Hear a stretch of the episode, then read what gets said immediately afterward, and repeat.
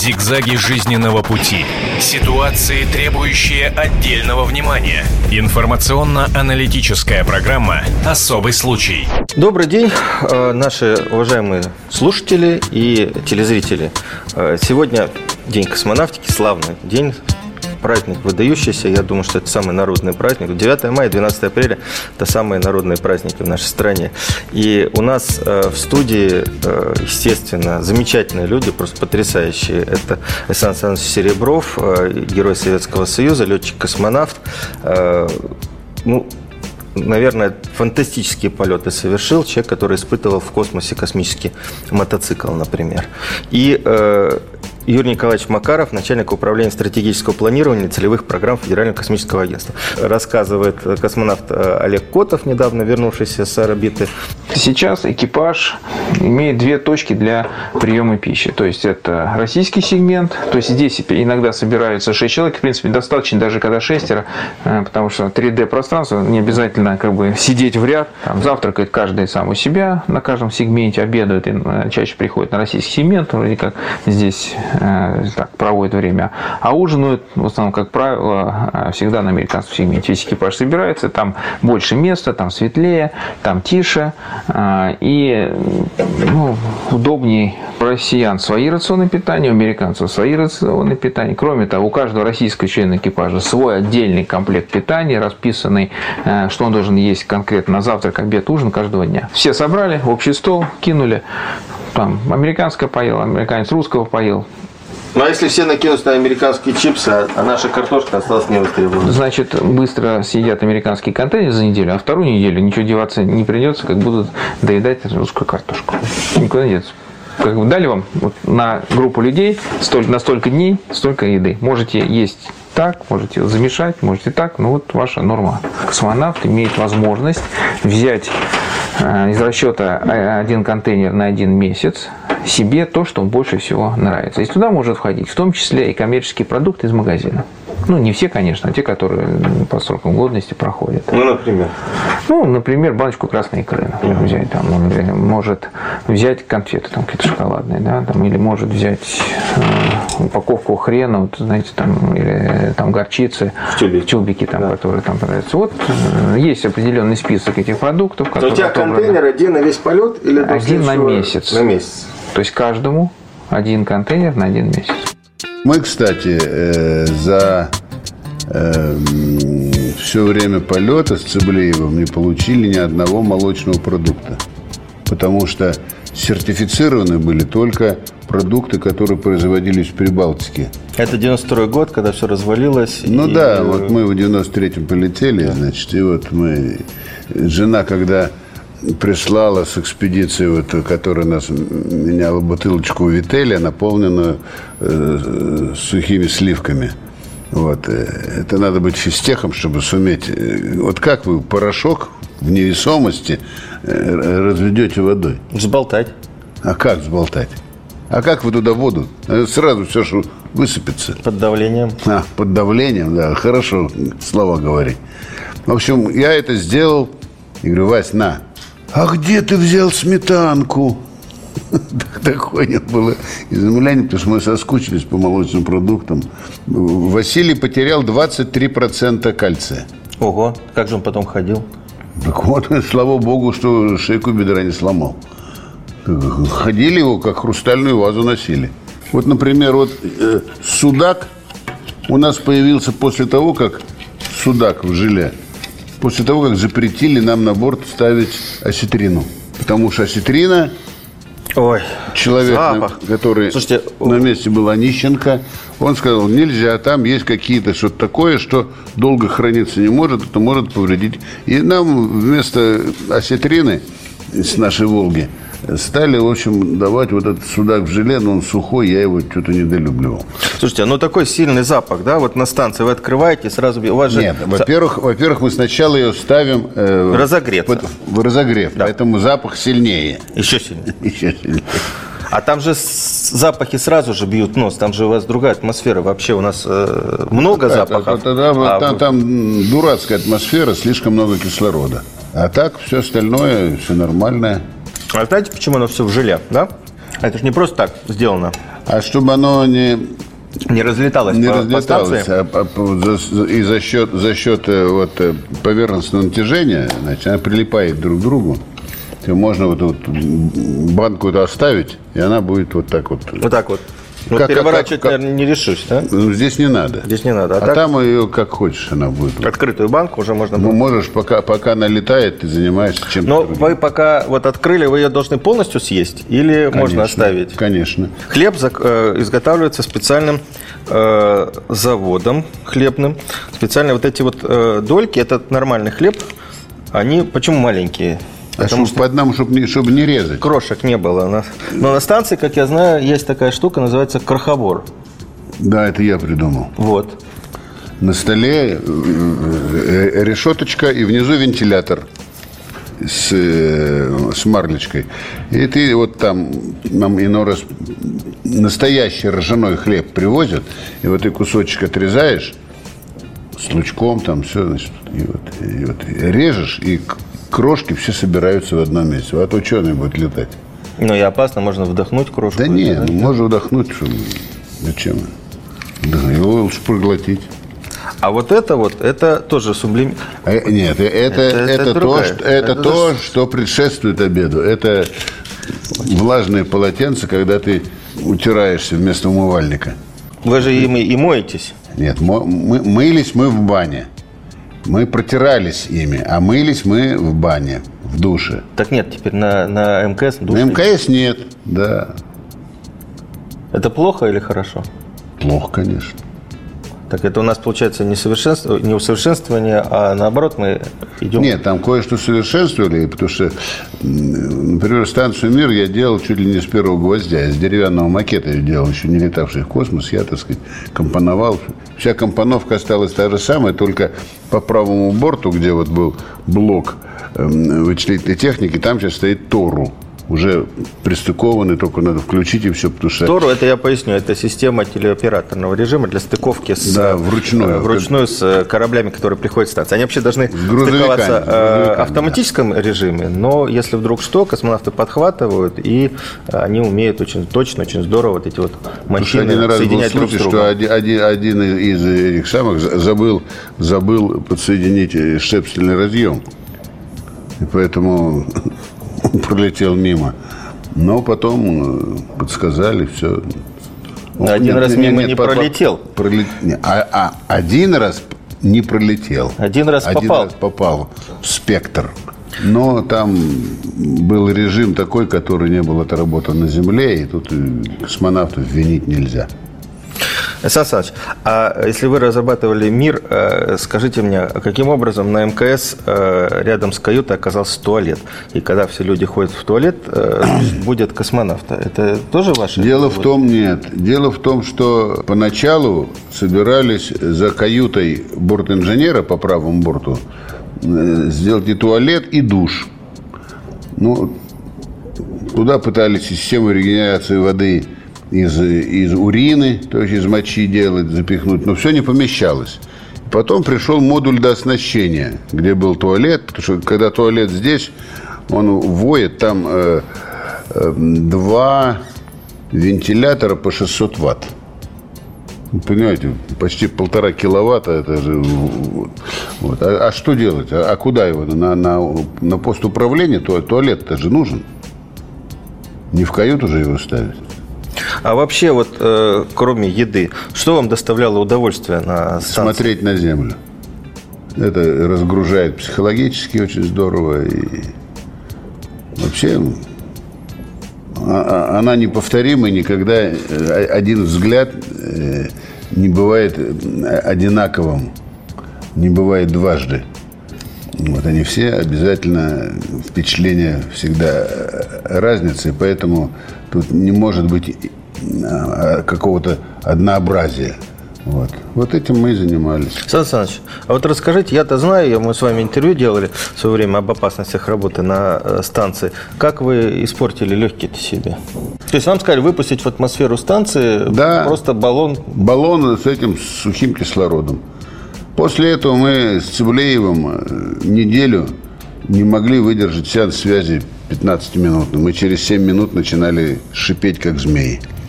Мы не могли заниматься физкультурой. Потому что мы задыхались просто, кислород обжигал все. Вот. У нас было больше 25% кислорода, около 30. А 40 уже взрывоопасно. Это при том, что в земной атмосфере, по-моему, там 3-5, да, или сколько, я не помню. Ну, очень немного от кислорода. В основном Как у нас немного? азот О- около 20%. около 20, да? Около 20%. Ну, там у нас азота много и так далее. Ну, я имею в виду в земной атмосфере. У В нас земной атмосфере, да.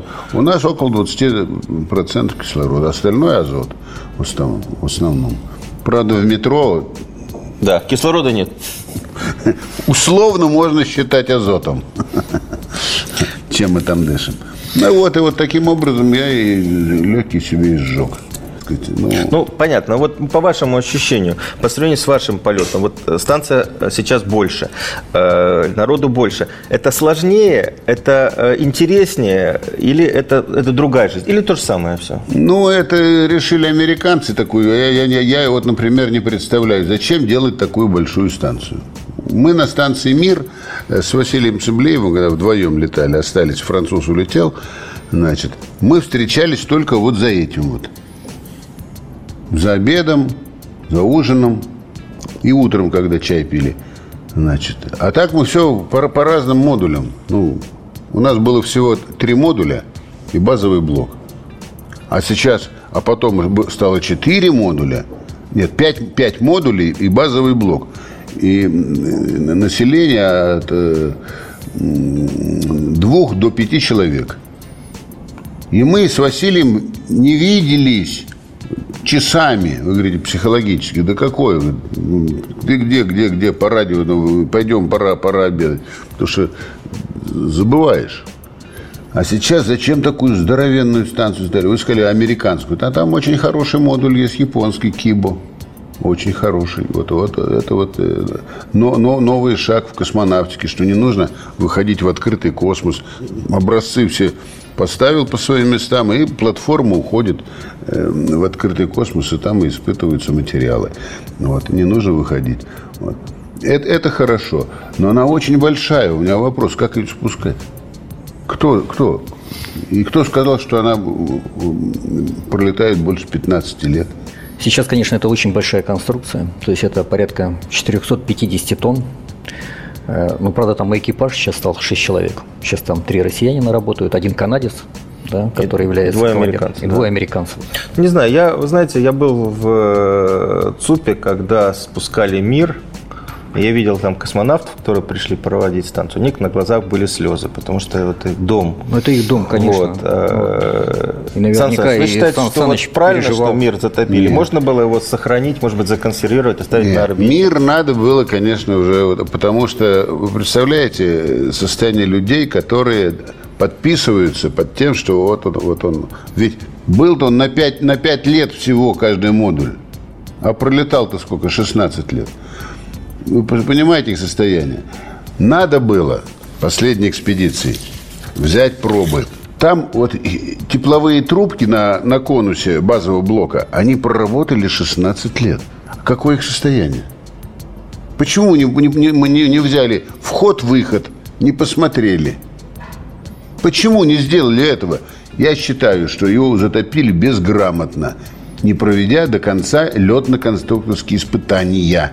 Не взяли образцы материала, потому что под влиянием э, высокоэнергетичных частиц, которых в космосе полно, вот мы, например, один раз спустились, а у нас с Викторенко чуть- чуть-чуть не спустили э, досрочно, потому что была жуткая вспышка на солнце, и нам запрещали спать. Там у нас счетчик Гегера, вот, вот так. Просто тик-тик-тикал, как э, секундомер. Зигзаги жизненного пути. Ситуации, требующие отдельного внимания. Информационно-аналитическая программа «Особый случай». Добрый день, э, наши уважаемые слушатели. У нас э, в студии замечательные люди, просто потрясающие. Это Александр Александрович Серебров, э, герой Советского Союза, летчик-космонавт. Ну, наверное, фантастические полеты совершил человек, который испытывал в космосе космический мотоцикл, например. И э, Юрий Николаевич Макаров, начальник управления стратегического планирования и целевых программ Федерального космического агентства. Кстати, вот э, российское ноу-хау, влажные полотенца, да, это то, чем э, вытирают руки перед обедом. Так вот, сейчас на МКС вот это вот является защитой от радиации. Я не шучу. Дело в том, что нас на Земле от радиации защищает атмосфера. На не станции... атмосфера, а магнитосфера. Магнитосфера. Выпускник МФТИ поправил вовремя. Вот. Э, а на станции такой защиты нет.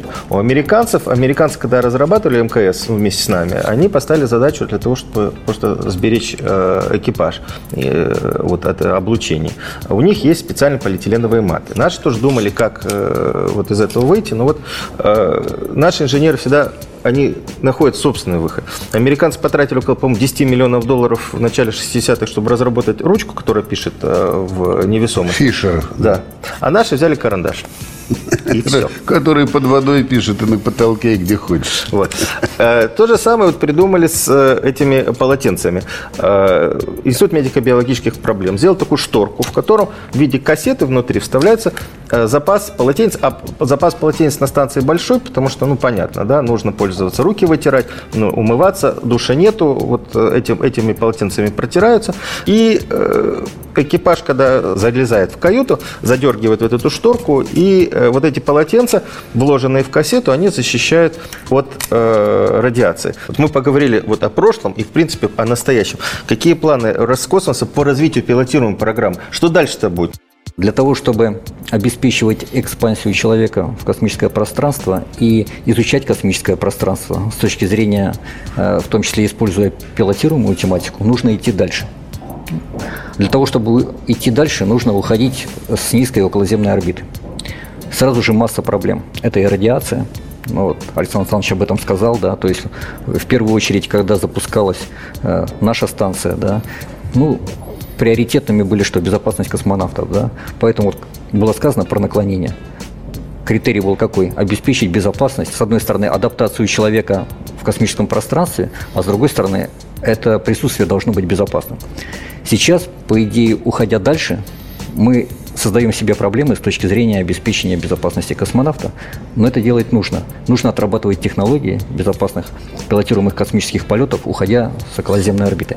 Дальше много споров, куда идти, да, то есть э, вот недавно было интервью там начальника управления пилотируемых программ Алексея Борисовича Краснова. Он говорит, что вот он видит, что э, цель это Марс, а в качестве ступени к этой цели можно уже рассматривать различные пути.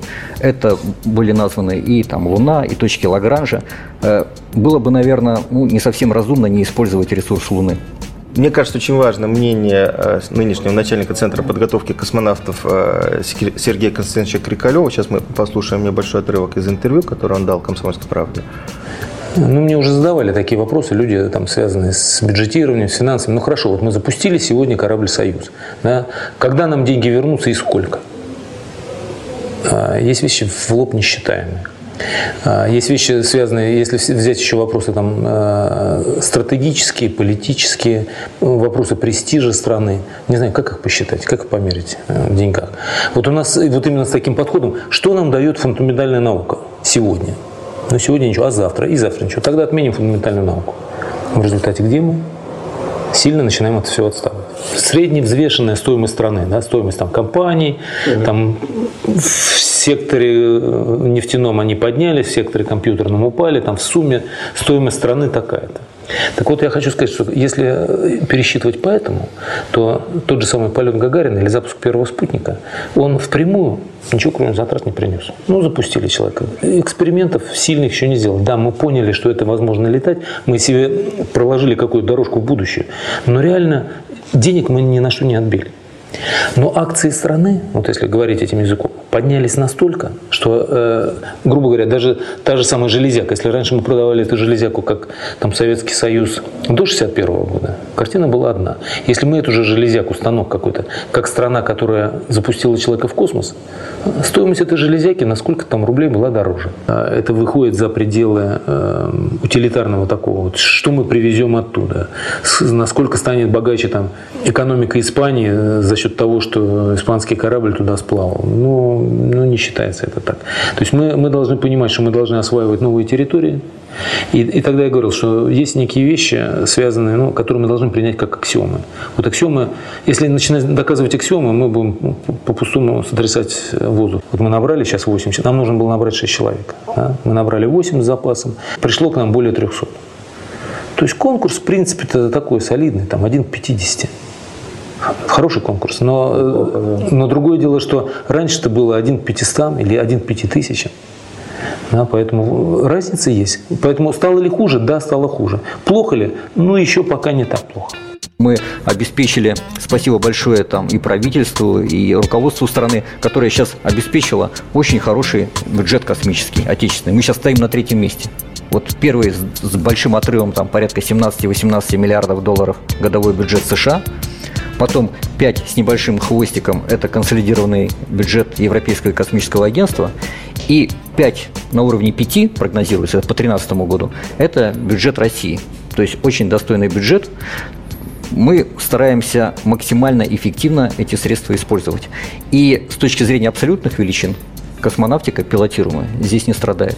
С точки зрения прагматичного подхода подходить к пилотируемой космонавтике – это совершенно неправильно. Вот как оценить, э, скажем так, э, расширение знаний человека о себе и о Вселенной? Это с точки зрения рубля измерить невозможно. Вот люди, которые летают в космос, они, в принципе, пробивают стену, стену наших знаний. Вот они пробивают ее, да, Потом уже берут результаты их экспериментов, то есть исследуют самих космонавтов. Это уже, э, скажем так, специалисты подбирают осколки. А они являются вот теми, кто пробивает эту стену. Вот сейчас отраслью реализуется беспрецедентный проект. Называется «Создание транспортно-энергетического модуля с ядерной энергодвигательной установкой мегаваттного класса». Это 1 мегаватт в космосе. Это совершенно другой подход к освоению космического пространства. Это космические средства, которые способны э, менять свою орбиту. Это обслуживаемый космос, то есть можно обслуживать. Это в конце концов становится реальным полет на Марс с точки зрения с точки зрения времени доставки туда э, ну, аппаратуры, а потом уже и, скажем так, экипажа. Вопросов Конечно, очень много. Потому что понятно, что э, солнечная энергетика там не хватает, там это 25-30 киловатт, то, что сейчас у нас на станции. А 1 мегаватт ты находишься вместе с ядерной энергодвигательной установкой, ты должен сам себя, живой организм себя должен защитить. Или инженеры должны обеспечить его защиту. Но сейчас такие разработки ведутся. И мы будем уже иметь образец там, на уровне 17-18 год, который позволяет совершенно перевернуть свое представление об освоении космоса. Мне очень хочется верить. Да, пока... Я разговаривал с инженером в 94 году, которые мне говорили, что, допустим, ракету «Ангара» мы запустим уже э, в 98 в 2000 ну, мы будем летать. Что касается... 2013 а, что касается Ангары, вот по графику, да, мы сейчас идем э, в соответствии с графиком. Ну, понятно, что 10 сейчас... раз скорректировано. Да, он несколько раз корректировался. Сейчас идет э, скажем так, этап автономных испытаний того, что создано в Плесецке. Имеется в виду, что новая двигательная установка э, даст возможность нам создать новый корабль? Транспортный энергетический модуль. То есть как бы модуль это практически такой вот межорбитальный буксир, который может что-то буксировать. В том числе, может быть, и какую-нибудь там, если там, скажем так, немножко пофантазировать, и капсулу с экипажем, да. Но при этом, говорю, масса очень проблем. Действительно, очень много проблем. Ну и вот, э, ну в первую очередь, это проблемы с радиацией. Полотенчиками не защитишься? Нет, нет, конечно, нет. Это можно их вывешивать там. это нет, совершенно другая защита.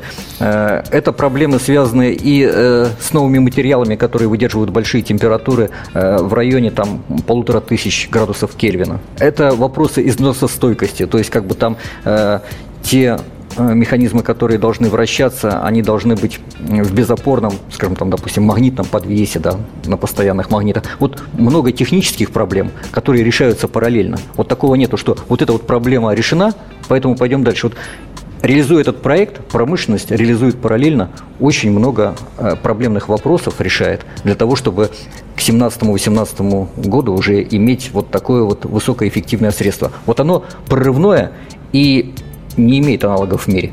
Значит, э, ядерная энергетика в космосе, это было только в Соединенных Штатах и у нас. Э, уровень единиц киловатта. Мегаватт в космосе. Такого просто не было. Слушайте, вы знаете, вот у меня тут же возникает вопрос.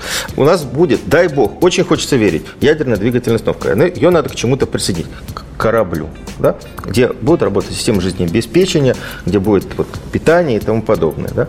А, вот сейчас американцы, ну не сейчас, 90-е годы, они не смогли создать собственную станцию Freedom, они пришли к нам на поклон, в общем-то, да, учились вместе с нами летать на мир, э, осваивать МКС и так далее. Нынешние модули, и американские, и европейские, они явно современнее, чем те модули, которые э, входят в состав российского сегмента.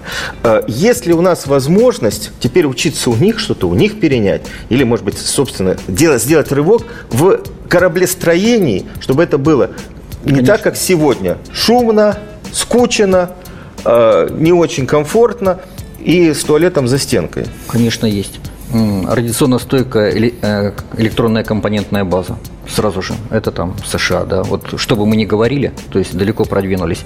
Что касается технологии магнитных подвесов, подшипников безопорных, опять же, Соединенные Штаты. Вот здесь вот мы могли э, очень неплохо скооперироваться, потому что есть технологический Они задел. Они будут давать эти все технологии. Мы-то им отдали в 90-е годы, нам выживать надо было. И нам что есть предложить? У нас есть э, задельные работы. Держава Давайте пример, очень да. простой пример. Вот э, весь мир наблюдал, затая просто дыхание э, марсоход, да, Curiosity, то есть вот э, очень проект такой технологически совершенный, да, просто, ну это вот действительно прорыв. Теперь смотрим, начнем с самого начала. Ракета «Атлас» 5, двигатель чей? РД-180, наш двигатель. Одни. На одной ступени. В, э, ну, зато самый главный, самый, да, первая ступень. И самый мощный. Самый мощный. Не смогли, вот мы им помогли. Хорошо. Они больше 50 двигателей нас купили уже. Да. Э, отработаны сумасшедшие по сложности технологии посадки, доставки туда полезного груза. Начал работать марсоход. Э, основная задача, их было много, да? Вот сейчас вот весь мир говорит о чем? Обнаружен э, подповерхностный водяной лед. Кто его обнаружил? Марсоход. Давайте посмотрим конкретно кто. Прибор. Аппаратура, созданная в России в Институте космических исследований. Конечно. Нейтронный детектор, который сделал в ИКИРАН. Поэтому вот, э, вот такие вот вещи с точки зрения кооперации приносят э, Мне кажется, очень нам надо больше рассказывать о достижениях России. Э, мы вынуждены сейчас передачу прекратить, ну, прервать, у нас время заканчивается. Э, я хотел бы в конце дать э, тоже кусочек из интервью с э, Сергеем Крикалевым, который, в общем-то, и говорит о том, что, в принципе, главное – это желание, это мотивация, это ощущение себя все-таки космической державой, великой космической страной, потому что тогда вот это все и получится. Мы должны научиться летать от Земли, мы должны жить за пределами Земли. Поэтому мы должны уметь летать за пределы земной орбиты, мы должны уметь э, переходить с одной, от одного небесного тела к другому, мы должны уметь высаживаться и работать на другом небесном теле.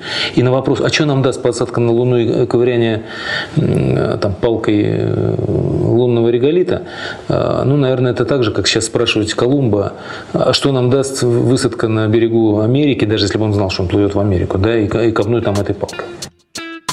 Я думаю, что мы не только космонавтов, не только сотрудников э, Российского космического агентства и космических предприятий. Сегодня поздравляем с 12 апреля. Э, я думаю, что это великий праздник, э, и все-таки надо помнить, мы страна Юрия Гагарина. Зигзаги жизненного пути. Ситуации, требующие отдельного внимания. Информационно-аналитическая программа «Особый случай».